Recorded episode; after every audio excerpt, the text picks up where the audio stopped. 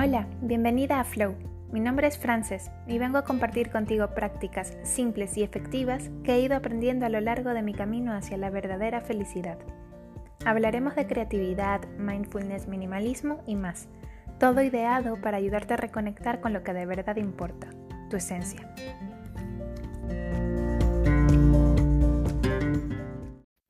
¿Qué tal? Muchísimas gracias por estar ahí un día más. Hoy vamos a hablar sobre el tipo de pensamientos que nos hacen sufrir. Entonces, hay dos tipos de sufrimiento. El sufrimiento que es real porque mm, alguien ha muerto, porque has tenido mm, un accidente, porque estás enfermo, porque alguien te golpeó y te dolió. Ese sufrimiento es normal, es natural.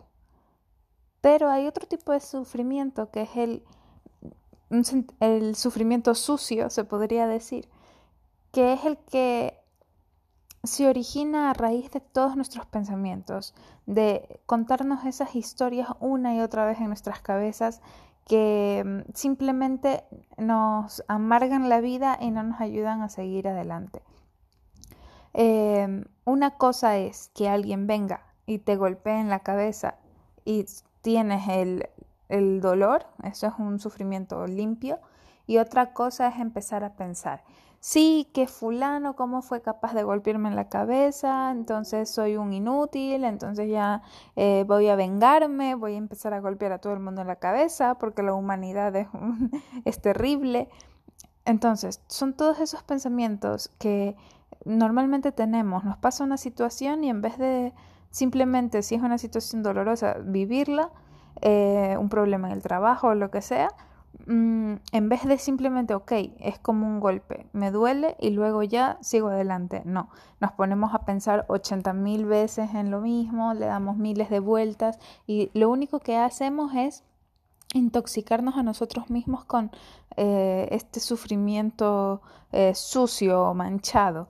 Em, por, la, por todo esto que, que nos ha sucedido. Entonces, simplemente hoy lo que me gustaría es que estés más consciente en tu día a día de si realmente sufres de este, de este sufrimiento sucio. Si en algún momento te estás dando cuenta que te estás contando la misma historia 80 mil veces y que realmente ya pasó y que no te está aportando. O lo típico de que hablas de la misma situación que te ha dolido tanto eh, como con miles de personas simplemente para dar lástima. Una cosa es hablar para eh, desahogarte, que está bien desahogarte una, dos, tres, cuatro veces, pero otra cosa es ya quedarte encerrado contándote a ti mismo la misma historia.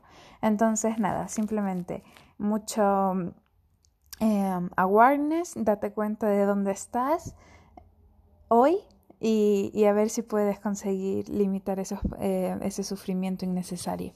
Un besito, gran día.